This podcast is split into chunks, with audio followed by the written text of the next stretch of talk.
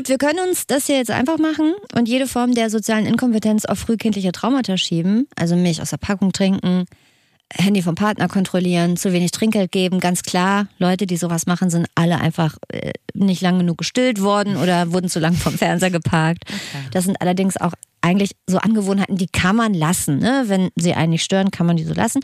Schwierig wird's, wenn ihr euch zum Beispiel nicht traut, zum Arzt zu gehen. Warum auch immer. Die Aufarbeitung kann ja warten, aber erstmal wichtig, dass ihr euch überhaupt überwindet. Total. Und ich finde, bei diesem kleinen Deep Dive in die Verhaltenstherapie seid ihr bei uns in ganz, ganz guter Gesellschaft. Uns ist ja bekanntermaßen nichts Menschliches fremd. Schlechte Angewohnheiten sind unser Hobby. Und wir haben mittlerweile so starke Gefühle für euch, dass uns eure Gesundheit wirklich am Herzen liegt. Es ist ja so. Und wenn ihr jetzt sagt, Spritzen Blutbohrer ist für mich alles überhaupt gar kein Problem, liebe ich, dann schwören wir euch, wird euch diese Folge trotzdem zumindest einen Haufen erstaunlicher Fakten mitgeben, mit denen ihr so ein bisschen die nächste Gesprächslücke sehr gut füllen könnt. Und außerdem wollen wir alle ja noch von Steffi wissen, wie der Termin zur großen Hafenrundfahrt war. Ach ja. Das ist absolut keine normale Frageplattform, aber hier wird zu jeder Frage eine Antwort geboren. Das ist das Sprungbrett, durch das ihr zum Verständnis kommt. Guten Tag, das ist das Flexikon. Das ist ein Podcast von Enjoy vom NDR mit Anna Radatz und Steffi Banowski. Findet ihr auch in der ARD Audiothek. Ein Laber-Podcast mit Bildungsauftrag für wichtige, unbequeme, viel zu selten gestellte und manchmal vielleicht auch peinliche Fragen des Lebens. Die wollen wir beantworten mit Hilfe von Leuten, die es wissen müssen. Und das ist hier die Frage. Spritzenbohrer Panik, was hilft gegen die Angst vom Arztbesuch? Ich finde ja ein bisschen Thrill im ruhigen Fluss des Alltags ist ja eigentlich was ganz Schönes, aber muss es gerade im Wartezimmer sein?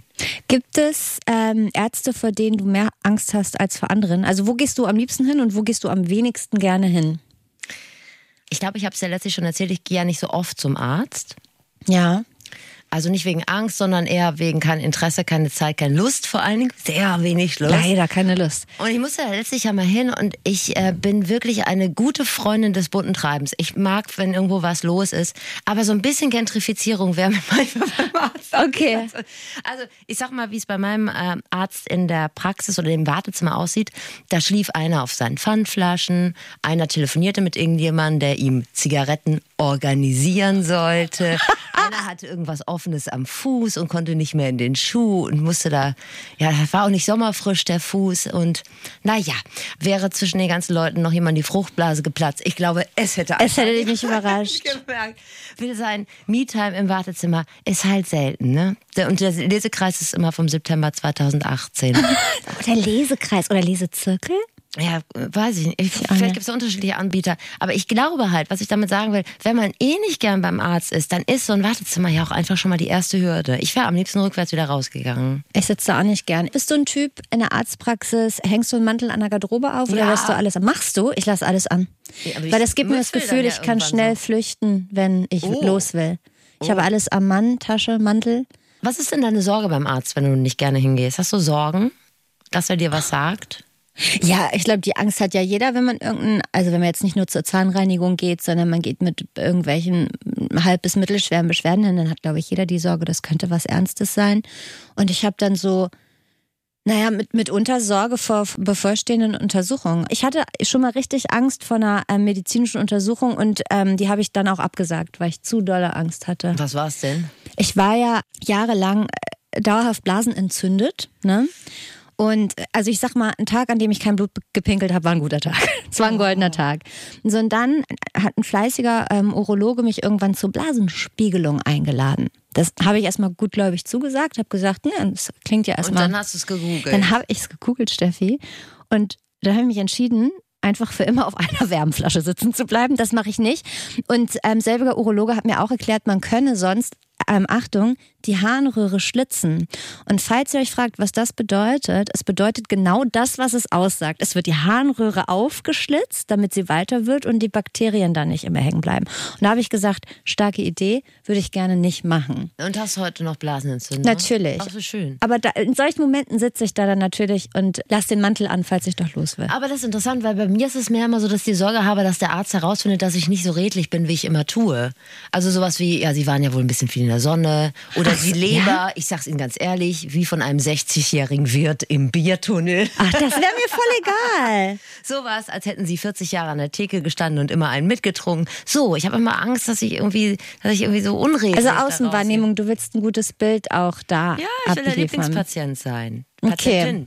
Kennst du das, wenn man wütend ist auf einen Arzt, der, also wenn man so richtig persönlich wütend auf den ist, weil er einem wehgetan hat oder einem eine, eine unangenehme. Nee, ich war nämlich mal einmal, liebe Grüße, richtig wütend auf meinen Zahnarzt Hendrik.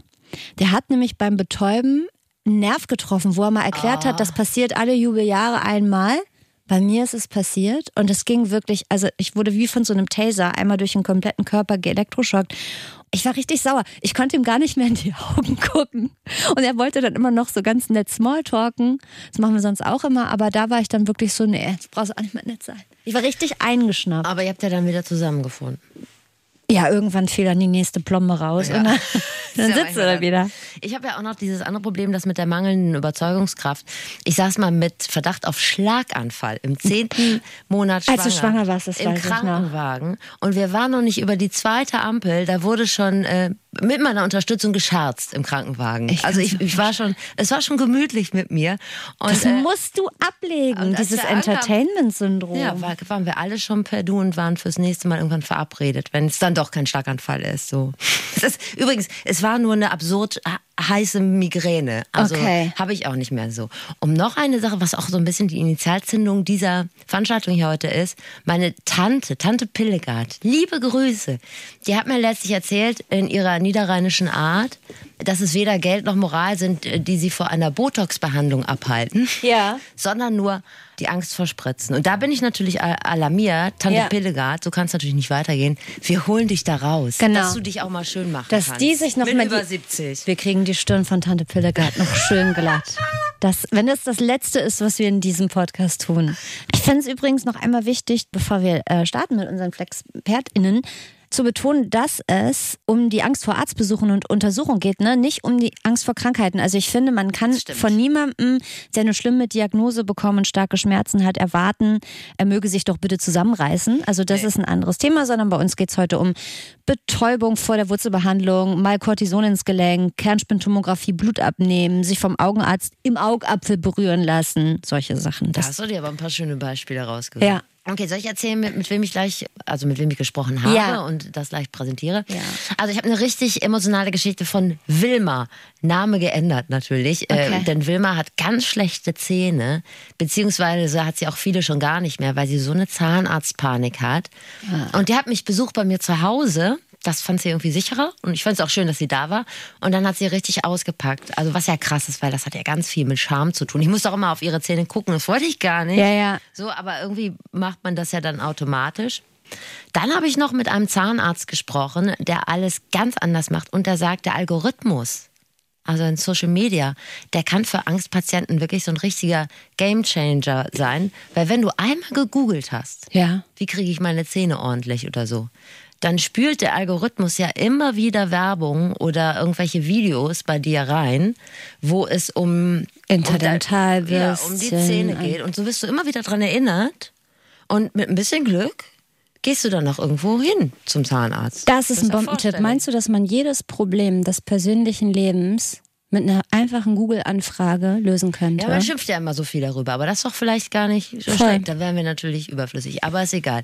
Und äh, der heißt übrigens Dr. Rassaf und von ihm habe ich den schönen Satz, man muss auch den Mensch hinterm Zahn sehen. Okay. Wie heißt der? Dr. Rassaf. Dr. Rassaf. Ich habe mit Stefan Hofmann gesprochen. Stefan Hofmann ist eine, und dieses Wording wollte ich schon immer mal ironiefrei benutzen, internationale Koryphäe auf dem Gebiet der Angstforschung.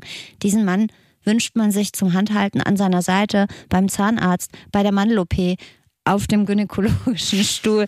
Nein, da nicht, aber der kennt sich aus mit Ängsten, auch mit Ängsten rund um Arztbesuche und medizinischen Untersuchungen. Und der hat ähm, ganz viel erzählt, wo diese Ängste herkommen, was man tun kann und so weiter. Und zwar macht er das alles durch kognitive Verhaltenstherapie. Also er hilft, wenn die Angst vom Onkel Doktor kickt. Die große Angst, ne, die beim Arztbesuch ja so über allem steht, ist die Frage, macht er mir heute Aua? Keiner hat Bock auf Schmerzen.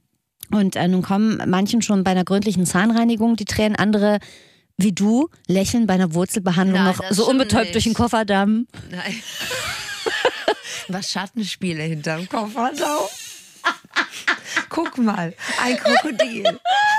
Oh, Kofferdamm ist auch wirklich, wenn wir es nochmal einmal thematisieren können, das ist mit eine der, finde ich, würdelosesten Behandlungen, die es bei Ärzten so gibt, weil ich A immer denke, wie sehe ich gerade aus? Und weil einem ja der Speichel unweigerlich unter diesem Gummi die Ja, man muss Wangen vielleicht runter erklären, das ist halt wie so eine Leinwand, die man so an den Mund in den Mund gespannt bekommt, kriegt mit so einer riesen Spange. Und dann guckt so ein Zahn raus, also genau der, der behandelt wird. Und wirklich, also wenn ihr uns einen Gefallen tun wollt, ne, beim nächsten Zahnarztbesuch, wenn mal ein Kofferdamm gemacht wird, macht ein Selfie und schickt's uns. Wirklich würde ich mich richtig drüber freuen. Dann mache ich einen Kalender draus. Kofferdamm-Kalender 2024. Träume hinterm Kofferdamm. Ja. Mit dem Kofferdamm durchs Jahr. Also wie gesagt, manche Menschen mit dem Kofferdamm im Herbst. Packt euren Kofferdamm und reist mit uns durchs Jahr 2024.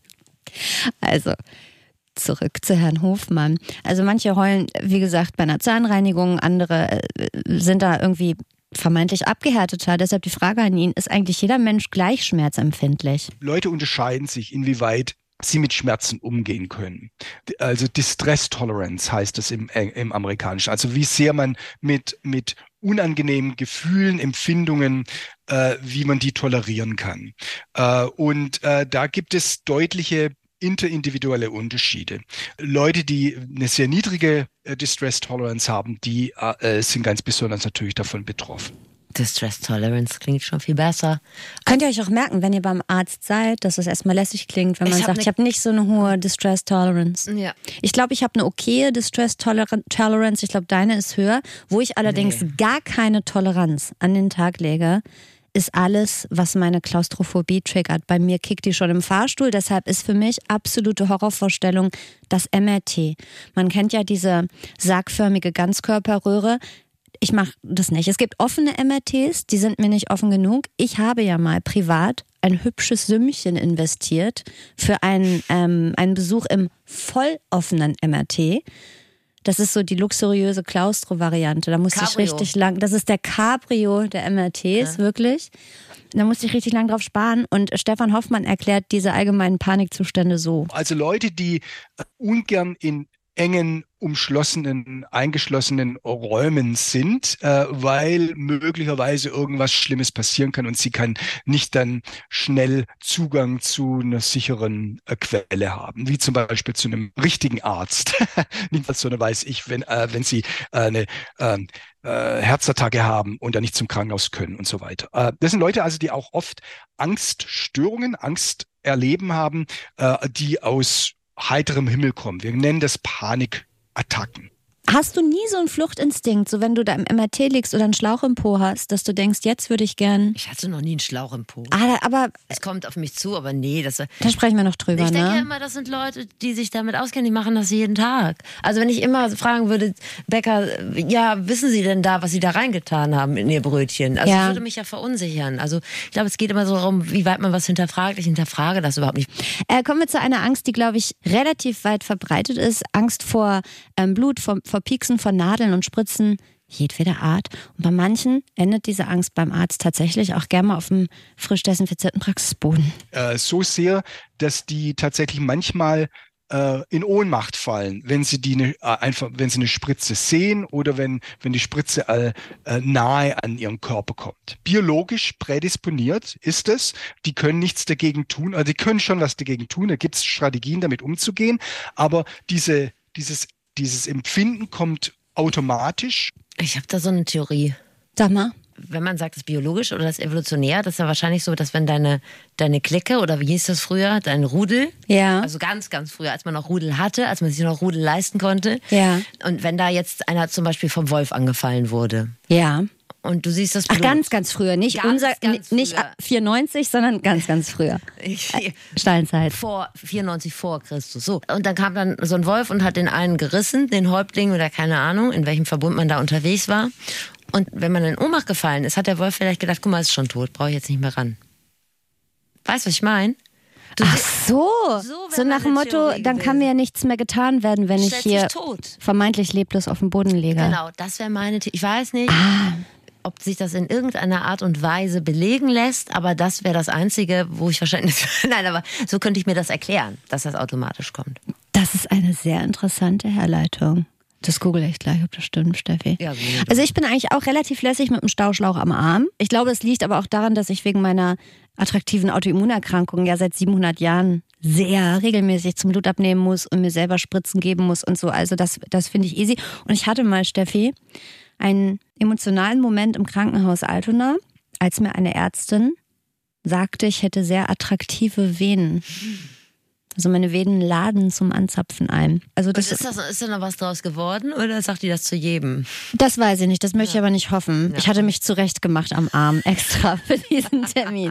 So wie gesagt, nicht wenige Menschen fallen schon mal in Ohnmacht, wenn sie ähm, Blut abnehmen, abgenommen bekommen oder Spritzen kriegen. Und man kann da aber selber was gegen tun, beziehungsweise man kann es zumindest versuchen. Kleiner Tipp. Therapeutisch geht man da vor, indem, wenn Sie diese, diese ersten Signale erleben, äh, Ihren Körper ganz stark anspannen und dadurch äh, diesen Blutfluss aus dem Gehirn stoppen dadurch, ähm, weil das ist äh, die Grundlage davon. Urplötzlich wird, wird, der, wird der Blutdruck gesenkt. Indem man sie, die Muskeln sehr stark anspannt, wird dadurch der Blutdruck wieder erhöht und dadurch die, äh, die Ohnmachtsphase kann man dadurch übergehen. Bist du schon mal in Ohnmacht gefallen? Nee, klingt, ja, aber ganz kurz, das klingt ein bisschen nach also im Hauch vom Sexikon. Das klingt so, als könnte man so auch einen Orgasmus hinauszögern. Könnt diesen Tipp nutzen, wofür ihr möchtet. Das steht euch völlig frei. Nein, ich, ich bin noch nie in Ohnmacht Ich auch gefallen, nicht. Mhm, Gott sei Dank. Jetzt sind ja im normalen Leben, also abseits von Krankenhaus und Arztpraxis, oft unangenehme oder sogar traumatische Erfahrungen vielleicht schuld an Angststörungen. Deshalb Frage an Herrn Hofmann, ist das bei so Arztängsten auch so? nicht unbedingt können verbunden sein mit Erfahrung. Das ist eher eine Prädisposition. Also sie haben genetisch, bringen sie was ins Leben, was sie prädisponiert, so eine äh, äh, äh, Probleme zu entwickeln und dann ist möglicherweise eine Erfahrung da, die sie dann über die Schwelle bringt. Es ist immer eine Kombination zwischen Vulnerabilität, was man mit sich bringt, das genetisch bedingtes, biologisch bedingtes und äh, der Umwelt, die äh, diese Störung dann zur Konsequenz hat. Verstehe ich das richtig, dass das Veranlagungssache ist und man dafür seine Eltern zur Verantwortung ziehen kann? Das ist aber bei denen dann auch veranlagt. Ach so. Man kann es nicht immer auf andere Leute abwälzen, aber wir wollen ja, ja auch keine Ursachenforschung betreiben, Nein. sondern wir wollen ja praktische Hinweise geben. Aber meine Eltern haben, als ich klein war, ähm, mich immer mit Geschenken be bestochen, wenn es zum Arzt ging. Deine auch? Also ich habe fürs Blutabnehmen mal eine Bravo-Hits bekommen und für eine Polio-Impfung so einen halben Laster Mäusespeck. Und da, da bin ich dann immer relativ freiwillig mitgegangen. Also es ist so, dass Dr. Rassaff zu dem Thema nachher nochmal was Oh. zu sagen hat, wie man mit Kindern umgehen sollte. Wie gehst du denn mit deinen Kindern, was ja, wir gehen jetzt zum betrifft? Arzt. Ist keine Ahnung. Ist das kein Frühstück Ding? Jetzt, wir gehen jetzt zum Arzt. Ist das gar kein Ding? Ah, Nee, es gibt schon ein Familienmitglied, das einfach gar keinen Bock hat auf einen bestimmten Arzt. Das kann ich wohl nachvollziehen, weil Okay. das ist, äh, der ist empathisch wie ein Stück Fleischwurst. Okay. Das andere Kind macht sich keine Gedanken. Aber ich glaube, es ist auch genau der Grund, aber da komme ich nachher nochmal drauf. Mach doch nicht so ein Riesending daraus. Also ich mache ja auch nicht so ein Riesending daraus, wenn ich sage, wir gehen jetzt einkaufen, wir gehen jetzt zum Friseur, ähm, wir machen jetzt Hausaufgaben, wir räumen jetzt Zimmer auf. Also wenn ich da jedes Mal anfangen müsste. Ja, es aber da wird einem auch selten irgendwie eine Kanüle zwischen die Gelenke gejagt oder so, ne? Beim Drogeriemarkt oder nur aus meinem Leben erzählt. Meine Erfahrungen beim Bäcker oder am Drogeriemarkt sind schönere als beim Zahnarzt und beim Gynäkologen. Aber deine Eltern sind doch nicht mit dir zum Gynäkologen gegangen. Und beim Zahnarzt, wenn die ordentlich geputzt sind, die Zähne, dann guckt Bei der meinem Zahnarzt allerersten Gynäkologentermin war mein Vater dabei. Ja, das ist Das schön. werde ich nie vergessen. Aber der hat dir dann auch keinen Mausespecks spendiert danach, oder? es war für beide Seiten einfach insgesamt, glaube ich, ein unangenehmes Erlebnis. Aber es ließ sich nicht umgehen. Warum ließ sich das denn nicht umgehen? Weil meine Mama nicht da war. Und dann saßen wir da. Ach so. Dummes Gesicht gemacht, beide. Ach. Heute machen wir das aber gar nicht mehr so oft, dass wir zusammen zum Frauenarzt gehen. Das ist so eine Sache, die haben wir früher gerne zusammen gemacht. Naja, Papa-Tochter-Sachen. Also, ihr Er habt ist ein Fun, der. He's the funny kind of dad. Heute Frauenarzt. Ihr habt vielleicht schon mal den Begriff Schmerzgedächtnis gehört. Definition im Netz, Doppelpunkt. Zunahme der subjektiven Schmerzempfindung bei gleichbleibender oder sogar eigentlich abnehmender Schmerzintensität. Auch sowas kann ja die Angst vor medizinischen Behandlungen, Ärztinnen, Krankenhaus verstärken. Gibt's das echt oder ist es Mumpitz? die, diese Idee des Schmerzgedächtnisses ist eine alte Idee, die mittlerweile nicht mehr sehr äh, glaubwürdig erscheint. Also es ist nicht so, dass man Schmerzen in jedem Fall behandeln muss. Und es ist nicht so, dass starke Schmerzempfinden noch mehr Schmerzen zur Folge hat. Äh, Im Gegenteil. Schmerzen sind ganz einfach ein Signal des Körpers, damit sie wissen, dass irgendwas nicht in Ordnung ist und möglicherweise kann es einfach auch nur so auftreten, und das ist sozusagen ein falscher Alarm. Das ist ganz häufig der Fall. Mehr, es gibt mehr falsche Alarme als, als wahre Alarme in ihrem Körper. Ne? Äh, also die, die meisten Fällen ist alles okay. Finde ich, das sind doch mal gute Nachrichten. Das ist ja auch etwas, was du mir regelmäßig sagst, weil ich ja auch eher Panikpatient bin. Zumindest bin ich jemand, der sich viele, ich habe keine Angst vom Arzt, ich mache mir viele Gedanken um Krankheiten. Und du bist ja auch eher jemand, der mir dann auch sagt, das wird schon alles okay. Ja, weil ich habe sie ja nicht. Ich kann ja, du hast leicht reden. Na, ich finde das halt so, er hat schon natürlich völlig recht, er ist ein kluger Mann. Aber selbst wenn das Kopfsachen sind, in dem Moment nimmst du dir ja ernst. Also da kann mir ja jemand dreimal sagen, na, es tut ja gar nicht weh. Bei mir tut es da in dem Moment weh. Was ja, jetzt? Genau. So, das ist so unlösbar, finde ich. Ich dachte bei Schmerzgedächtnis auch eher an sowas wie, du hast einmal Schmerzen gehabt, beim Zahnarzt zum Beispiel, und das nächste Mal, sobald du den Zahnarzt siehst, geht das schon wieder los. So dachte ich eher. Aber war ganz ehrlich, er ist ein guter Flexperte, er muss es wissen, er hat studiert. Das ist Dr. Hofmann. Absolut. Ich vertraue ihm. Ich vertraue ihm auch. Das ist der Arzt, dem wir, wir zwei Frauen vertrauen Absolut. auf jeden Fall.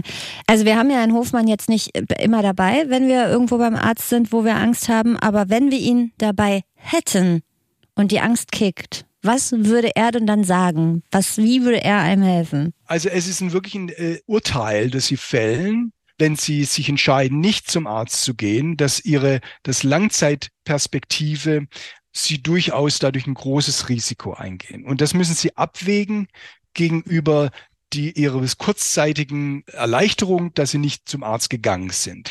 Auf lange Sicht kann es durch, durchaus sehr schwerwiegende äh, Konsequenzen haben und sie können dadurch ihr äh, Leben deutlich gefährden, wenn sie sich äh, oft entscheiden, nicht zum Arzt zu gehen, obgleich sie zum Arzt gehen sollten. Blut abnehmen oder sterben. Ja, das ist ja wie Rauchen aufhören. Das ja. ist, wenn du sagst, klar, also jetzt, wenn ich jetzt nicht rauche. Weiter rauchen oder Hingebein. Du genau. musst dich entscheiden. Ja, richtig. Also so. entweder du rauchst jetzt einen, das ist kurzfristig gut, ja. aber langfristig schlecht.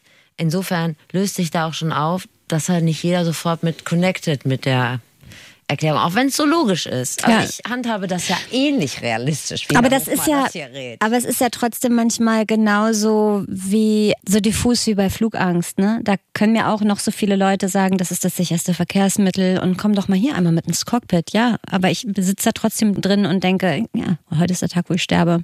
So, liebe Hypochonder, jetzt kommt euer Part. Ich kann mich mit Hypochondern ja tatsächlich ganz gut verbrüdern. Ich glaube, ich bin nicht 100% Hypochonder, aber ich sympathisiere durchaus mit diesem Lager. Ich würde lügen, wenn ich sagen würde, dass ich bei meinem Gynäkologen noch nie in den Untersuchungsraum gekommen bin mit den Worten, ich glaube, diesmal habe ich Brustkrebs. Ernsthaft? Ja. Okay. Und dann sagt er immer, ich glaube mal nicht, aber wir gucken nach. So, ah, das kennt er schon. Und ich google auch gerne mal Symptome. Ich lese Packungsbeilagen wirklich mit einer Begeisterung wie andere Harry Potter. Ich habe dann auch ausnahmslos alle Nebenwirkungen. Also Liebe Hypochonder, ich fühle euch sehr. Hier Stefan Hofmanns Sicht auf Hypochondrie.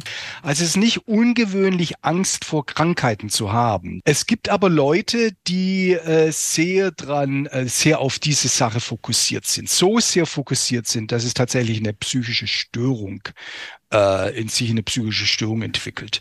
Äh, sie fokussieren sich da sehr auf auf ihren Körper, auf bestimmte Symptome.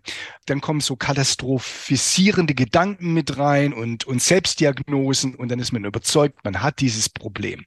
So, und es ist aber auch so, dass einige Leute dann zum Arzt gehen und der Arzt sagt, alles gut, sie haben diese, dieses Problem nicht. Das Problem ist dann bei dies, bei, bei vielen dieser diesen äh, Leuten, wenn sie so, äh, solche solche äh, Dinge äh, mit solchen Dingen Probleme haben, gehen sie dann zu mehreren Ärzten, um sich immer wieder Rat zu holen. Und die Leute, die sind so fokussiert auf diese Sachen, dass die, dass das einfach ihr Leben einnimmt. Kann ich was sagen, ohne dass du mich schlägst? Mhm. Und du weißt ja noch gar nicht, was ich sagen will. Du wirst, weißt auch noch nicht, Nee, ob ich äh, nicht doch zuschlage. Nee, nee, also es geht auch gar nicht um dich tatsächlich, weil du bist Ja, auch doch, es wird jetzt auch um mich Nee. gehen. Das hast du ja jetzt schon eingeleitet. Nee, weil du dich gerade selber als Hypochonder gebrandmarkt hast. Angehypochondert bin Du- ich. Angehypochondert. Ich habe ja auch äh, Hypochonder-Erfahrung in meinem näheren Umfeld. Ich fand es Ja. immer sehr anstrengend. Du hast ja auch Empathie anderen Leuten gegenüber. Und was mich daran immer so genervt hat, war An meiner Empathie anderen Leuten gegenüber? Nee, Achso. An deinem Hypochondrie. an de, meine, meiner Hypochondrie-Erfahrung, war diese krasse Selbstbezogenheit. Da war ich immer richtig sauer, weil ich immer gedacht habe, so, es gibt doch viel zu tun. Packen wir es an. Wir können doch das machen und das machen. Also dieser starke Ich-Bezug hat mich natürlich total genervt. Und dann dachte ich immer so, ja, vielleicht braucht äh, diese Person in meinem engeren Umfeld mal eine wichtige Aufgabe. Muss ja nicht direkt Kinder sein, es kann ja auch irgendwie ein, pflegeintensiver Gummibaum sein. Meerschweinchen. Meerschweinchen zum Ja. Beispiel so. Und ja, also dass man, dass man sich was sucht, wo man sich drum kümmern kann, dachte ich so. Und dann hört auch vielleicht diese Hypochondrie ein bisschen auf. Ja. entweder ihr macht das oder ihr folgt dem Tipp von Herrn Hofmann, der sagt, so sollte man mit Hypochondern umgehen. Gut ausgebildete Ärzte wissen, wie man damit umgeht und schicken dann die Leute typischerweise zum Psychologen, der dann äh, oder die dann ähm, versucht, die äh, so eine gewisse Akzeptanz für irgendwelche, für diese Symptome dann zu entwickeln. Der Körper ist keine Maschine, die, die geschmiert, die schmiert, die, die einfach ohne Probleme läuft. Manchmal hat man kleine Schmerzen, manchmal hat man Symptome, manchmal hat man Prickeln in, in Füßen oder Händen, manchmal äh, fühlt man sich etwas schwindelig und so weiter. Das, Ja. das kommt und geht und Leute, und die meisten Leute wissen, sie, wie damit umgehen. Du bist doch keine Maschine. Bist doch geil, aber manchmal liege ich abends im Bett und dann höre ich so auf meinen Herzschlag und dann denke ich, es stolpert. Und dann kriege ich Panik und dann fängt es natürlich an zu stolpern. Dann Ja. denke ich, ah ja, und jetzt kommt der, der Herzinfarkt als nächstes. Logische Na, Konsequenz. du hast ja auch eine gewisse Distanz zu dir selber, wenn du das beschreibst. Ja, ich kann mit- dann schon auch aus Vogelperspektive über mich lachen. Es ist übrigens typisch, dass genau das, was du gerade beschrieben hast, Steffi, dass Hypochonder einfach zu sehr auf sich selbst konzentriert sind. Also man soll natürlich in sich reinhören und auf sich achten, was Gesundheit betrifft. Hypochonder machen das tatsächlich einfach ein bisschen zu sorgfältig. So, ja, ja. Also das, äh, man, man kann nicht äh, diese Probleme haben, ohne dass man Fokus auf sich selbst richtet. Und damit geht man auch um in der Therapie, äh, dass die Aufmerksamkeit einfach ab, äh, woanders hingerichtet wird und diese katastrophisierende Gedanken um diese Symptome herum, um die, um die Krankheit herum, einfach, äh, äh, dass man die angeht. Dass es nicht bedeutet, dass diese Symptome äh, äh, zwingenderweise äh, irgendwelche irgendeine Krankheit mit sich bringen. Ich wäre eine sehr gute Ärztin geworden oder Historikerin. Ja. Du hast so zweimal jetzt schon so kluge Sachen gesagt. Absolut. Okay, ich finde es auch stark, dass du heute mit so einem Selbstbewusstsein in die Folge reingekommen bist. Das gefällt Also von mir. mir aus können wir hier, können wir es beenden. Können wir schon Stop beenden. the count, stop the count. Nein, wir haben noch Zweifel-Experten, die du mitbringst. Und beim nächsten Arztbesuch seid ihr vielleicht dank, dank Stefan Hofmann, lehnt ihr vielleicht schon relativ, und dank Steffi natürlich, sorry, lehnt ihr relativ lässig am Rezeptionstresen. Also danke, Herr Hofmann. Ähm, und ehrlich gesagt, wenn ich nochmal MRT machen müsste, dann hätte ich am liebsten ihn dabei. Gut, wir wenden uns im großen Themenkomplex Zahnarzt zu, weil ich glaube, da hat fast jeder was zu, zu sagen. Ja. Ich habe Wilma bei mir zu Hause willkommen geheißen, heißt eigentlich anders, hat verständlicherweise kein Interesse daran, dass bei ihr zu Hause in ihrem Dorf alle rufen, bist du nicht die mit den schlechten Zähnen? Aus dem Podcast kenne ich. Sie hat auch gar nicht mehr so schlechte Zähne, weil sie ist jetzt in engmaschiger zahnärztlicher Behandlung und sie ist wahrscheinlich frischer im Mund als wir alle zusammen. Aber man weiß ja, was hängen bleibt. Beschreibe ich kurz. Wilma, ich schätze Mitte 30, habe ich jetzt nicht gefragt, ist ganz zarte Person, so klein wie ich, äh, blondierte lange Haare, viele Tattoos, also Angst vor Schmerzen hat sie mal per se nicht. Und die hat sich richtig viele Zähne ziehen lassen. Also, ja, also, die Also hat, die mussten dann gezogen werden Ja. wahrscheinlich. Ja, ja. weil sie so lange nicht da war, sie Ja. hat so ein Verhältnis zu Zahnärzten wie die Wollnis zur Verhütung, würde ich mal sagen. sich nicht so doll drum gekümmert. Also sie hat richtig Angst gehabt und ich habe sie gefragt, ob sie weiß, woher das kommt mit der Angst. Also generell ist bei uns in der Familie so gewesen, alle sehr schlechte Zähne genetisch. Und ähm, meine Mutter hatte auch äh, sehr früh schon ähm, ihre dritten Zähne und das hat sie natürlich irgendwie auf, auf mich so übertragen. Und ähm, es gab dann immer Momente oder eigentlich fast dann nachher täglich, dass sie kontrolliert hat, dass ich meine Zähne putze. Und ähm, genau, und stand dann eben wirklich mit verschränkten Armen neben mir und äh, wollte, dass ich meine Zähne anständig putze. Und das äh, war dann schon ganz tief sitzend. Ähm, genau, es lag aber unter anderem auch an den Zahnärzten, äh, zu denen meine Mutter mich gesteppt hat. Und das waren teilweise Männer mit großen Händen und auch der Kieferorthopäde. Das war eigentlich so die Horrorstory, immer dahin zu gehen. Als die Metzgerinnung so, von Elmshorn ja. hat ihre besten Männer zu Zahnärzten fortgebildet. ja, genau. Das sind so die Punkte, weswegen ich das dann nachher irgendwann wirklich schleifen lassen habe. Äh, fangen wir noch mal vorne an. Mhm. Also du hast dann quasi so als Art des äh, pubertären Auflehnungsaktes mhm. gesagt, okay, ich bin raus. Ja, genau. Ich esse sowieso nur noch ähm, äh, Toast mit Nutella, gebe mein ganzes Geld für Partys aus und zum Zahnarzt gehe ich nicht mehr. Ja, so. leider schon. Weil es so eine Erleichterung war, die kurzfristige Erleichterung. Ja, weil ich war ja jetzt ähm, für mich selber äh, verantwortlich. Und weißt du, was mir gerade einfällt, Steffi, was wir noch nicht angesprochen haben in Bezug vor allem auf Zahnarztangst? Weißt du, was, welche Angst, finde ich, da auch reinspielt? Die finanzielle. Ja. Denn Zahnkram, es kostet jedes Mal ein fucking Arsch voll Geld. Ja, und ich danke dem lieben Gott und meiner Mutter dafür, dass ich rechtzeitig eine gute Zahnzusatzversicherung abgeschlossen habe bei meinem Gebiss. Das ist ja auch eine, also es spielt ja auch noch mit rein, glaube ich, dass wenn du an so einem bestimmten Punkt bist von beschissenem Gebiss, dass du denkst, ja, wovon soll ich das jetzt auch alles noch zahlen, was mhm. gemacht werden müsste, so, ne? Genau. Gut, und Wilma hat dann, weil nicht so richtig positiv belegt, ähm, die Sache, äh, ihre Zahnarztbesuche, wie gesagt, erstmal eingestellt. Ich habe sie gefragt, wie lange sie denn eigentlich gar nicht da war bis dato. Mhm. Äh, jetzt, also mein letzter Zahnarzt bis heute war, ist jetzt drei, vier Jahre her. Mhm. Ähm, und davor, glaube ich, über zehn Jahre mhm. nicht. Mhm. Aber man hat doch irgendwann Zahnschmerzen, oder? Ja, nicht? die hält man aus. Krass. Ja, oder Schmerzmittel, ne? Aber die gehen doch nicht weg mit Schmerzmitteln. Das nee, natürlich nicht. Also das, also es muss, also der Schmerz musste irgendwann so groß sein, dass äh, ich dann nur noch den Gang zum Zahnarzt, äh, Zahnarzt hatte. Und ähm, genau. Und dann äh, wurde das eben natürlich behandelt und dann ging wieder die Phase los, okay, es tut nicht mehr weh. Ich kann jetzt weitermachen wie vorher. Also, ne? also ich muss dann nicht schon wieder hingehen, weil es schon wieder belastend war. Wenn du dann äh, zu so einem Zahnarzt gehen musstest, weil es nicht mehr anders geht, erklär mal, was so in jemandem vorgeht. Der, also es gibt ja Leute, die haben nie Probleme mit Zahnärzten, mhm. die sagen so, ja, da gehe ich halt hin, ich gehe auch gerne zur Zahnreinigung, das finde ich so herrlich erfrischend. wie, wie war das denn bei dir? Also eigentlich totale Panik, Herzrasen, also meistens immer, wenn ich dann da hingegangen bin, bin ich natürlich schon äh, vorne am Tresen in Tränen ausgebrochen. Also das ist dann schon sehr emotional gewesen ne? und ähm, sehr viel geweint. Das habe ich jetzt auch bei dem letzten Zahnarztbesuch, bei dem ersten, bei, wo sie mich ähm, eben ähm, angeguckt haben und gesagt, das und das müssen wir machen. Da war es natürlich auch vorher, ne? habe ganz bitterlich geweint. Ja, weil man sich halt wirklich offenbaren muss. Ne? Was hat sich da so die letzten Jahre so entwickelt? Was, also, ja, das äh, macht was mit einem, aber äh, jetzt es besser. Es wird total gut. Also hattest du am Anfang Angst vor dem Schmerz an sich oder war es Scham? Beides. Aber auch überwiegend mehr Scham als davor, dass ich Angst hatte, dass es mir wehtun könnte.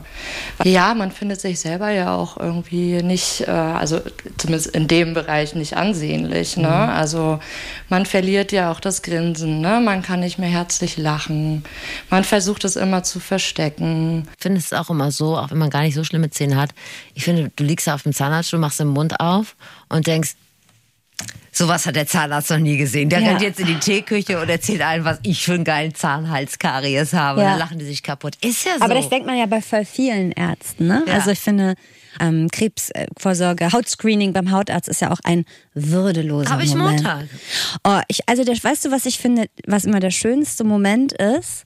Wenn man so erschlings vorm Arzt steht und die einen bitten, die Po-Backen noch so ein bisschen auseinanderzuziehen, weil man ja auch da am Po noch theoretisch natürlich ähm, Leberflecken haben könnte.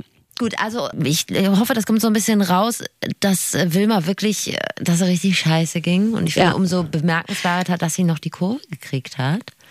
Und wir wollen ja von ihr lernen, wie man das hinkriegt. Und deshalb habe ich sie gefragt, was war denn so der Turning Point, wo sie gesagt hat, jetzt gehe ich's an. Ich hatte jetzt im Sommer, letztes Jahr Sommer, eine nicht so gute Phase. Habe mich mal für so eine gewisse Zeit krank schreiben lassen, ähm, weil es mir psychisch einfach auch nicht gut ging, was eben Zähne auch ein Thema ist. Genau, und dann kam ich vom Hausarzt und bin nicht nach Hause gegangen, sondern bin äh, direkt zum Zahnarzt gegangen. Ich habe gedacht, so jetzt muss ich das unbedingt machen. Ich, ich brauche eine Veränderung.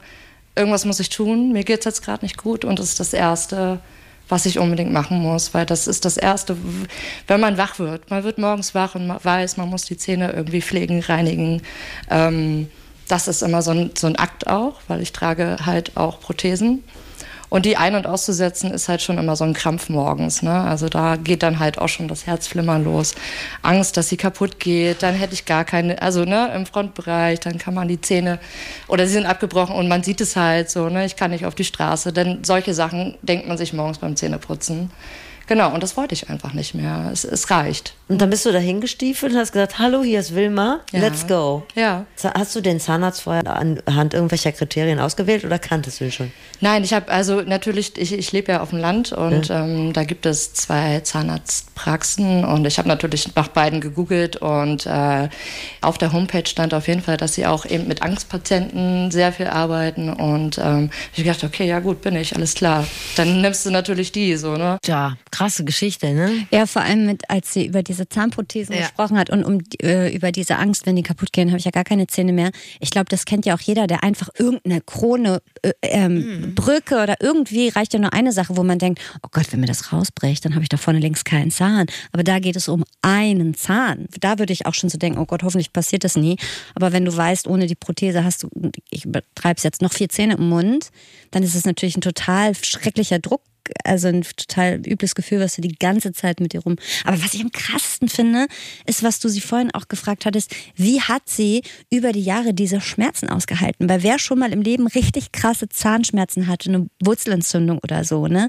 Das in meiner Schmerzwahrnehmung, wie war noch das Wort? Intolerance. Ähm, Pain Intolerance. Nee, Irgendwas mit Intolerance, ne? du hast schon gut gemerkt. Also auf jeden Fall äh, ist das un unerträglich. Unerträglich. Da schaffe ich keine Sekunde. Also da will ich lieber jetzt als gleich zum Zahnarzt. Und wie man das Ja, das hatte wirklich viel mit mit ein paar Charme Ibo tun, ne? 800ern sich wegballert. Ja, ich will es auch nicht wissen. Naja, es ist aber wirklich alles super gelaufen für Wilma. Die Praxis war anscheinend wirklich genau die richtige Entscheidung. Hat sie auch echt Glück gehabt, meine ich. Ne? Wie gesagt, kostet auch viel Geld und Wilma hat gesagt, sie kann das halt irgendwie stemmen, obwohl sie arbeitet in der Pflege. Also dicke hat sie es auch nicht, aber sie kriegt das hin. Und sie sagt, es läuft jetzt richtig gut mit der Zahnsanierung. Also nach der ersten Behandlung meinte ich auch, ich sag, ey, ich glaube gerade gar nicht, wie gut das jetzt hier für mich gerade lief. Und sie haben das scheinbar mega gut gemacht, obwohl ich gar nicht so viel mitbekommen habe. Weil ähm, ich klinge mich da halt während der Behandlung auch mega aus. Ne? Also ich habe Kopfhörer an den Ohren, ich habe auch erfragt, ob ich eben Musik hören kann. Und dann ähm, versuche ich echt so Atemübungen zu machen. Einfach typisches Tief ein, Tief aus. Und das hilft total. Also ich teilweise schlafe schlaf ich ein. Wenn jetzt jemand in derselben Situation ist wie du, was würdest du dem raten? Ich bin ja wie, wie wach geworden auf einmal, aber das lag auch einfach daran, ähm, dass ich für mich gespürt habe, dass ich eine Veränderung brauche und nur deswegen konnte ich das umsetzen. Ja, mach es einfach. Es ist blöd gesagt, aber man muss es einfach irgendwie machen. Also am Ende ist es natürlich einfach ein super Gefühl, ähm, weil man einfach auch wieder viel mehr Selbstbewusstsein erlangt, ähm, weil man einfach wieder schön und nett lächeln kann. Man darf danach auf jeden Fall total stolz auf sich sein und das ist auch viel wert. Würdest du denn sagen, du hast vorhin gesagt, dass du, ja, dass du eine schlechte Zeit hattest? War das ein Baustein dazu, dass es dir wieder besser geht? Ja, definitiv.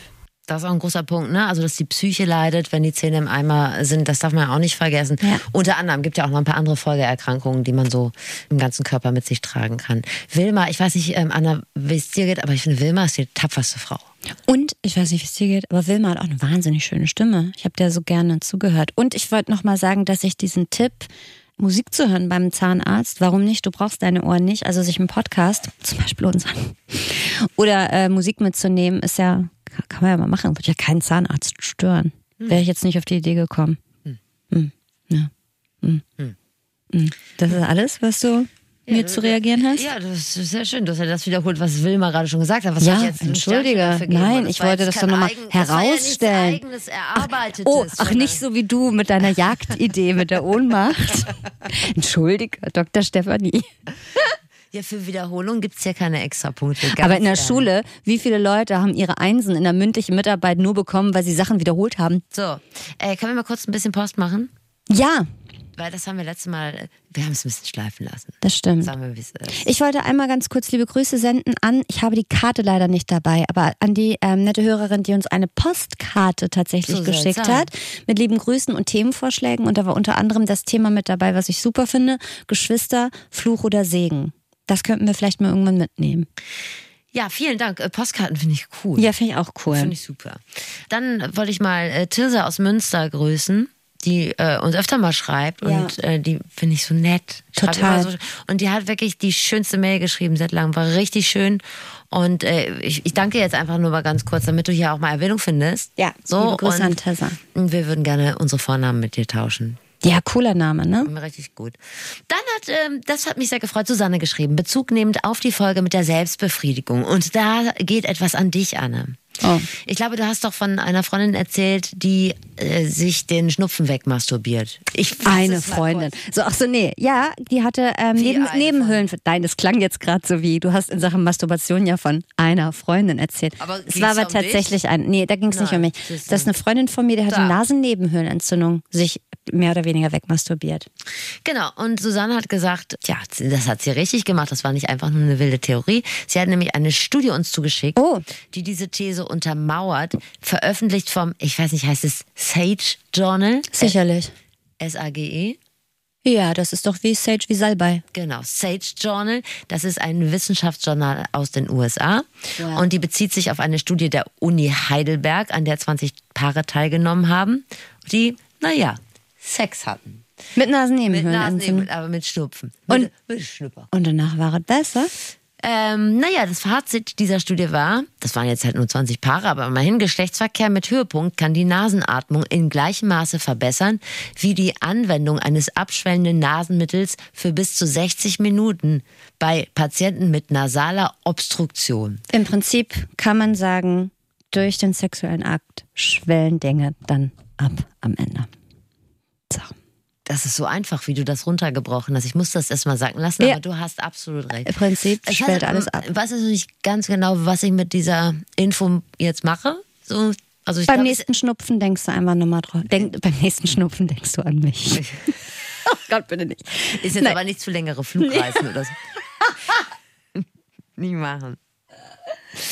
So genau. Äh, unter anderem, dann haben wir noch ganz viel andere Post bekommen und ich wollte mich nur mal bedanken und ihr könnt uns immer Post schicken über flexikon.ndr oder ihr schickt eine Karte, da freuen wir uns auch und ja, es ist einfach immer super und äh, ihr möget uns, wenn ihr Bock habt und Zeit und Interesse, dann einfach auch mal abonnieren. Mach das einfach auch mal.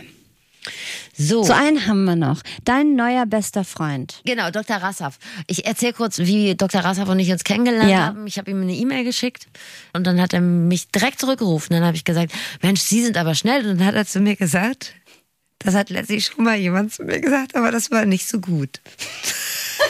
Und dann habe ich gefragt, ob er denjenigen auch gesiezt hat.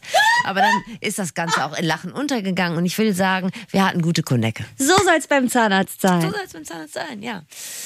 Dr. Rassaf hat eine Praxis in Frankfurt am Main und ist sehr aktiv bei YouTube und Instagram und äh, kann man sich mal angucken, ist auch ganz lustig. Und er kümmert sich sehr um Angstpatienten. Und ich sag mal so, ich habe es ja gerade schon angedeutet, unser Verhältnis war sehr schnell sehr stabil. Das mag vielleicht auch daran liegen, dass wir beide in Oberhausen geboren sind. Ach, guck mal. Äh, Das waren richtig äh, Cornetto Anne Bude Vibes, die wir da ausgetauscht haben. Das hat mir so ein bisschen die Hemmung genommen, auch mal die echten Fragen zu stellen, Ja. die ich immer schon mal wissen wollte. Zum Beispiel, äh, um nochmal zurückzukommen auf Wilma, das Thema Scham. Das ist ja beim Zahnarzt was ganz äh, Existenzielles. Und ich finde, dass Zahnärzte, ich weiß nicht, wie es dir geht, die strahlen ja auch immer so was Großbürgerliches aus. Ja, ja. Kinderreiche Eltern zum Abi ein Ja. Mini bekommen oder Immer weiß, weiß gekleidet, kein Fleck auf der Hose. Genau, natürlich super Zähne. Die Eltern haben ja schon damals drauf geachtet, dies, das ist klar. Und das schüchtert normale Leute wie mich natürlich total ein. Also viele Leute haben ja auch einfach ganz andere Probleme als ihre Zahngesundheit. Ne? Und ich habe ihm dann erzählt, mein Zahnarzt fährt Maserati, um das Bild auch nochmal zusammenzufassen. Ich will sagen, da gibt es halt einen riesen Gap zwischen einfachen Leuten und Zahnärzten. Zwischen den auf der Liege und den über der Liege. Und so hat er reagiert. Ist das so? Also ist das so? Ist interessant, dass Sie das sagen. Also ich muss sagen, ich sag mal so, ich war kein Maserati, aber ich komme auch nicht mit dem Fahrrad.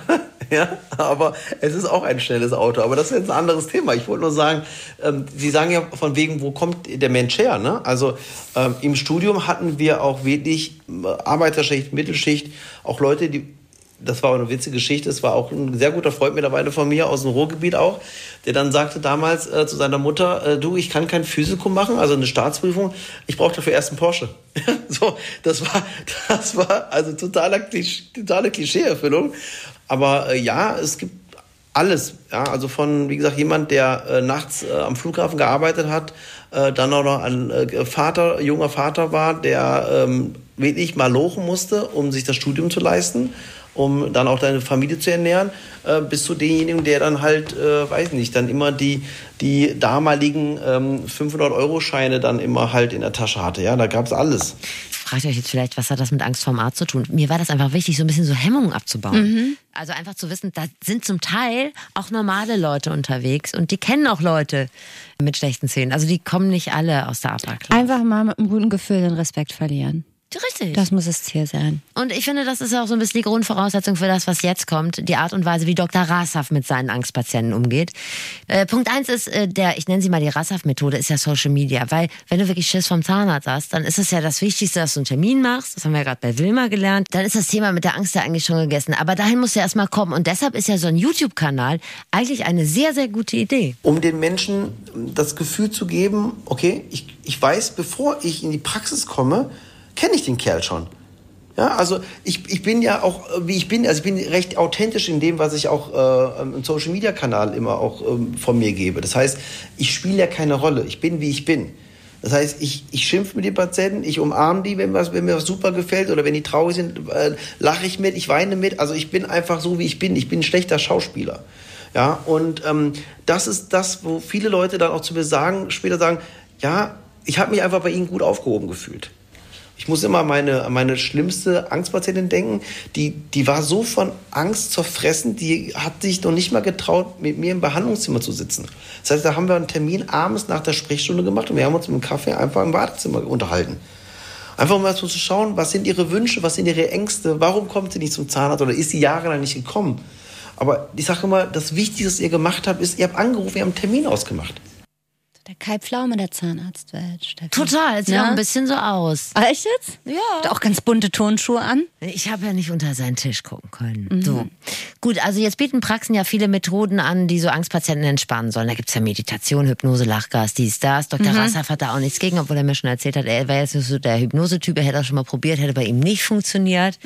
Sein Punkt ist aber Vertrauen. Das ist natürlich die Frage, wie kommst du da hin zum Vertrauen? Ich will herauskitzeln, was sind die Beweggründe gewesen? Warum sind sie jahrelang nicht gekommen? Was ist ihr Wunsch? Wo wollen wir hin? Ja, ich versuche, ich muss erstmal Informationen sammeln und dann sage ich, pass auf, Sie müssen mir sagen, darf ich Ihnen sagen, was, ich, was der nächste Schritt ist? Möchten Sie das wissen oder möchten Sie das nicht wissen? Ja, ist ein wichtiger Punkt. Es gibt Menschen, die möchten genau wissen, was ich mache. Und dann würde ich sagen, oh bitte, rede nicht mit mir, mach einfach und sag mir nur, wann ich wieder aufstehen kann. Der Patient bestimmt das Tempo. Wenn wir dann sehen, okay, da müssen jetzt, keine Ahnung, ähm, 16 Zähne behandelt werden, mit was auch immer, Füllungen, Wurzelbehandlung, was immer äh, da passieren kann, dann besprechen wir das und dann wieder sagt der Patient, ich traue mir das nicht zu auf den Stuhl und das finde ich auch gut, wenn man so ehrlich ist, dann gibt's halt die Vollnarkosebehandlung. Diese Last, diese haben im Kopf, ich muss so oft zum Zahnarzt gehen, die breche ich halt auf. Na, wobei ich immer denken würde, aber das ist nur meine eigene Wahrnehmung, ich hätte halt vor der Vollnarkose mehr Angst als vom Zahnarzt. Ja gut, aber ne? da kommen Leute, die müssen 16 Wurzeln behandeln lassen. Ja. Ne? Also die kommen jetzt nicht mit einer Wurzelbehandlung, sondern Ja. da musst du richtig, mit, da musst du mit dem Rasenmäher durchgehen, da musst du wirklich alles machen. Und dann Ja. ist es ja wieder was anderes. Ne? Ja. Also das muss man schon abwägen. Na klar, wenn du jetzt eine Wurzel behandelt bekommst oder so, dann hast du natürlich recht, dann ist es natürlich auf Spatzen mit Kanonen, Kanonen schießen. schießen. So. Ich weiß nicht, wie du das handhabst. Willst du lieber Augen zu und durch oder möchtest du auch, dass dir jemand genau sagt, was Oh, ich will alles alles wissen. Ja, ich ich ich gucke mir auch. immer gerne noch die Geräte an und am liebsten würde ich die ganze Zeit mit dem Spiegel mitgucken. Ich finde das auch, also soll man sagen, jetzt nehme ich die Papierspitze und. Genau, weil ich finde das auch wirklich spannend. Ne? Ich denke, was, was macht er jetzt mit dem Ding noch? Warum klemmt er da jetzt noch ein Papier zwischen und so? Ja, außer jemand sagt, fuck, jetzt muss ich nochmal von vorne anfangen. Also Ja. da so viel Transparenz mir dann auch zu viel. Ja. Lass dir was einfallen, Ja. wenn das passiert. Improvisieren. Ich habe meinen Zahnarzt mal, den mit dem Maserati, gefragt, äh, welche Rolle Psychologie in so einem Zahnmedizinstudium spielt. Der hat gesagt, gar keine. Dr. ist schon mal schlecht. Ja, Dr. Rassoff sagt das. Äh, Da stimme ich äh, dem Maserati-fahrenden Zahnarzt hundertprozentig zu. Ja, es ist leider so. Es ist traurig, ja. Also wir äh, lernen ja eigentlich nichts oder sehr wenig rudimentär, wie man mit bestimmten Patiententypen umgehen muss. Ja, also wir behandeln ja alles von 0 bis 104 ist meine älteste Patientin. Ich sage mal, wir sind Fachidioten, ja, aber entweder hat man das irgendwie von zu Hause mitbekommen oder man, äh, man entwickelt das, äh, ich weiß nicht, oder man halt, man kann es halt nicht. Ich habe noch Kollegen, die fachlich super sind, aber die sind eiskalt. Ich finde das so krass. Also es gibt ja kaum Menschen, die näher am Menschen arbeiten als Ärzte und Ja. Ärztinnen. Und ich bin dann auch manchmal echt äh, negativ beeindruckt, wie wenig die Menschen können. Was jetzt so ein bisschen durchklingt, ist natürlich, dass man, und da kann man auch den Bogen zu anderen Ärzten spannen, dass man tatsächlich viel ausprobieren muss. Also, dass man wirklich Glück haben muss und sich vielleicht durch ein paar Wartezimmer, äh, wie nennt man das, Noma nomadenmäßig da durchziehen muss. Ja. Aber ausprobieren, ich weiß nicht, ob du Zahnarzt gerne ausprobierst. Die, man weiß ja, wenn man zum Zahnarzt geht und man hat gerade vorher einen anderen gehabt, man wechselt den Zahnarzt, der nächste Zahnarzt, der guckt da rein und sagt, boah, wer hat das denn verbrochen? Ja, oh, ja schlimm. Ja, ja, ja, genau. Das beim. Friseur war übrigens auch so. Oh, wer hat Ihnen denn die Haare Ja, gemacht? vielen Dank. Ja. Übrigens, falls ihr scheiß Zähne habt und ihr wollt, dass das bei eurem Nachwuchs anders wird oder anders, wenn ihr überhaupt wollt, dass eure Kinder leichten Herzens den Arzt besuchen, dann am besten nicht sowas sagen wie, wie heißen Kinder? Theo, Frieda, Emma. Ja. Äh, ich denke, es wird nicht so schmerzhaft sein.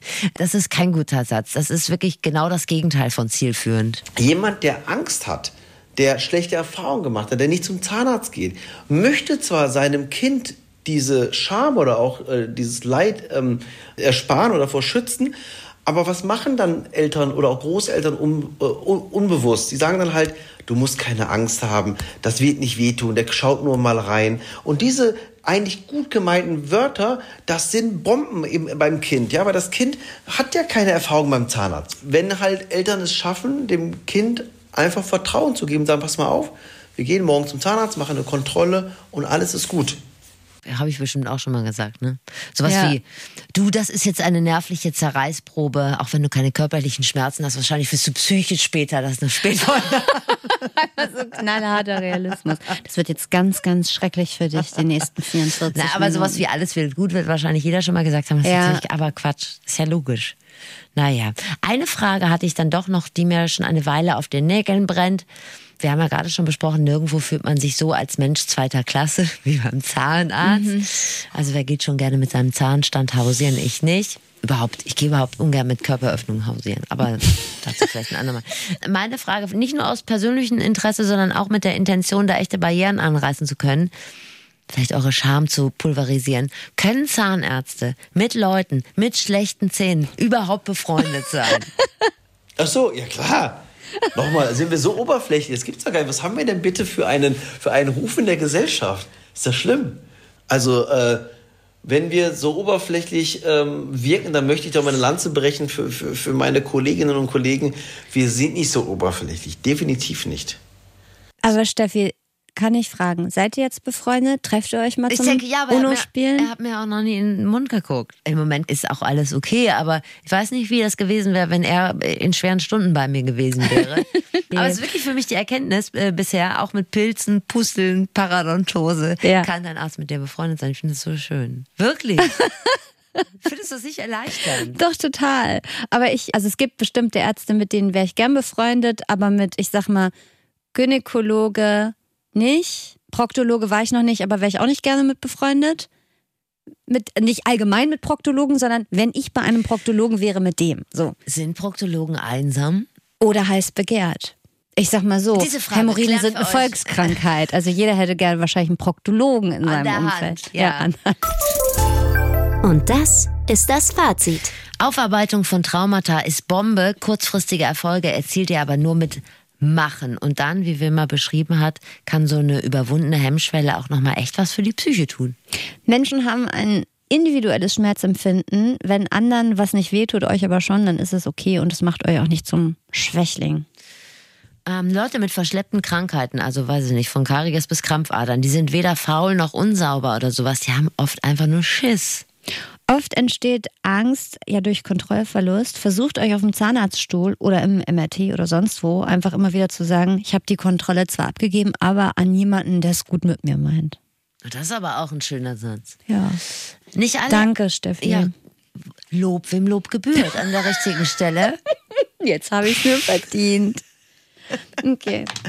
Nicht alle Ärzte sind mit einem goldenen Löffel geboren. Es gibt auch eine Menge, die kennen eure Probleme tatsächlich. Und die haben noch nie einen Maserati gefahren. Nee. Wenn die Ohnmacht in so einer Angstsituation naht, den Körper stark anspannen, Blutfluss stoppen, dann kann man, sagt Herr Hofmann, mit Glück die Ohnmacht noch umgehen. Oder andere Sache. Falls ihr Manschetten habt, zum Arzt zu gehen, guckt euch auf den Plattformen um. Vielleicht gibt es da ja Mediziner, die euch ansprechen und mit denen ihr so langsam eure Phobien und eure Scham ablegen könnt. Herr Hofmann hat gesagt, so ein richtiges Schmerzgedächtnis gibt's nicht. Lasst euch von eurem Körper verdammt nochmal nicht verarschen. Wenn ihr Kinder erzieht, dann lasst mal so Sätze lieber sein wie, tu gar nicht weh. Ist logisch, vergisst man aber trotzdem immer wieder, dass man es am besten nicht macht. Und ein Arzt kann euch mit eurem schlechten Zahnstand oder eurem hässlichen Blinddarm trotzdem noch wertschätzen. Das ist doch gut. Das ist super. Wir möchten euch noch kurz einen anderen Podcast empfehlen. Ihr müsst euch da keine Sorgen machen, das ist für Steffi mich okay, wenn ihr in Sachen Podcast polygam unterwegs seid. Okay. Carpe What vom WDR. Die nehmen da Sinnsprüche auseinander, die ihr so aus dem äh, Feed irgendwelcher AchtsamkeitsinfluencerInnen kennt, immer so mit so pastellfarbenem Bild im Hintergrund oder so auf tätowierten Unterarmen kennt man die Sprüche auch. Oder gerne als Wandtattoo in der Küche. Wenn ihr noch keine Vorstellung habt, denkt doch einfach mal an solche Sprüche wie jeder Tag ohne Lächeln ist ein verlorener Tag oder ich mag sehr gerne, atme die Zukunft ein und die Vergangenheit aus. Oh, den kannte ich noch nicht. Liebe ich alles. Notiere ich mir direkt Liebe auf dem ich. Innenschenkel. Äh, diese Sprüche haben die Hosts von Carpe What, aber noch nicht bei AK, soweit ich weiß zumindest nicht. Aktuell geht es um geteiltes Glück ist doppeltes Glück. Oh, und halbes Leid ist halbes Leid. Nee, und halbes Leid ist halbes Leid. gut, Geteiltes Leid ist halbes Leid. Also es geht um geteiltes Glück ist doppeltes Glück und da haben sie unter anderem mit einem Paar gesprochen, das Polyamor lebt. Carpe Watts mit Laura Casses und Dennis Peter Zeilka findet ihr zum Beispiel in der ARD-Audiothek und bitte vergesst nie, choose happiness. Es folgt ein extrem geheimnisvoller Mystery-Teaser auf die nächste Folge. Also ich bin ja in meinem Haushalt, da bin ich ja die Bildschirmzeitbeamtin. Ich verwarne sehr häufig und stöpsele dann als Last Exit auch gerne mal das WLAN aus. so bin ich. Das ist für alle sehr schade, wenn dann gar nichts mehr geht. Aber was willst du machen? Ne, Kollateralschäden sind einfach nicht ganz auszuschließen, wenn man es mit der Erziehung ernst meint. Aber weil ich ja nicht überall sein kann und eure Bildschirmzeit vielleicht hin und wieder aus dem Ruder läuft, verordne ich uns allen Digital Detox, vor allen Dingen dir, liebe Annemarie. Äh, du hast ja in unserer Folge Wie schlafe ich besser noch den schönen Satz geprägt. Äh, ich kann nicht abends ins Bett gehen, ohne zu wissen, mit welchem Shampoo Caro Dauer sich die Haare wäscht. Das konnte ich nicht vergessen. Es ist also davon auszugehen, dass deine Bildschirmzeit die Norm besorgniserregend übersteigt. Ich glaube, so schlimm ist nicht, aber mh, ich gehöre schon zu den Leuten, die akut in, in Kurzatmigkeit verfallen, wenn sie das Handy zu Hause liegen lassen haben. Und ich verliere mich abends einfach wahnsinnig gern in so Social Media Rabbit Holes. Meine neueste Sucht sind Ballettvideos. Könnte ich eine komplette Spargelzeit mit verbringen, mir so Reels anzugucken von so Leuten, die erklären, wie man, wie man sauber ein Penché oder eine Fouette oder Fouetté tanzt, wie auch immer es heißt. Wie bist Ja. du da hingekommen? Ich folge schon länger einer prima Ballerina, die in New York am Theater tanzt, weil die einfach total schön tanzt und ich ja ganz früher auch Ballett getanzt habe und die fand ich toll, aber nur der. Und dann weil ich zu lange auf ihrer Seite war, wurden mir dann, glaube ich, im Algorithmus ständig Ballett-Reels angezeigt. Und dann dachte ich, oh, dem folge ich auch, der folge ich auch. Oh, Schwansee, wunderschön, muss ich auch direkt folgen. Und seitdem spielt mein Algorithmus verrückt und tut so, als wäre ich Anna Ballerina. Ja, vor allen Dingen, weil du ja auch schon bei einer Partie Minigolf außer Atem gerätst, finde ich das sehr interessant, dass du dich, sag mal, passiv für so einen harten Sport interessierst. Absolut. Also ich bezweifle jetzt einfach mal, dass ihr jetzt exakt dieselbe Handysucht habt wie Anne, aber zu viel Zeit äh, bei Insta WhatsApp, TikTok oder mit irgendwelchen random Handy-Games zu verplempern, das kennt ja wohl jeder. Und wer noch nie fünf Labrador-Reels am Stück gesehen hat und sich danach gefragt hat, wo zur Hölle ist nochmal die Zeit Ja. geblieben, der werfe das erste Nokia 6210. Digital Detox, das ist Trendsport. Nervt mich eigentlich auch so ein bisschen schon die Begrifflichkeit, aber wir machen jetzt einfach mal mit, weil ich finde es eigentlich ist das eine gute Sache. Ja. Zumindest klären wir mal, wie man das hinbekommt und warum das wichtig ist und ob man wirklich so viel verpasst, wenn man mal drei Tage offline ist. In der nächsten Folge vom Flexikon und mal gucken, ob Annemarie Radatz da auch vielleicht nochmal zwei Tage mitmacht.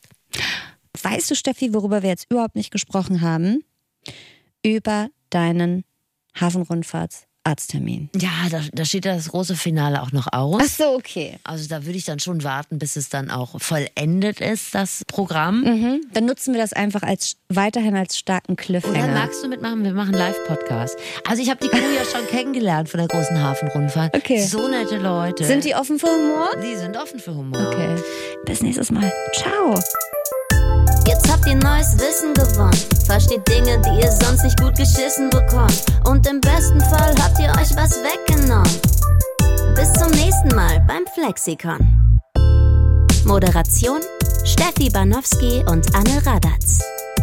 Redaktion Svenja Böhm und Dennis Dabelstein. Sounddesign Dennis Terrei. Rap und Stimme Zabi Pilgrim.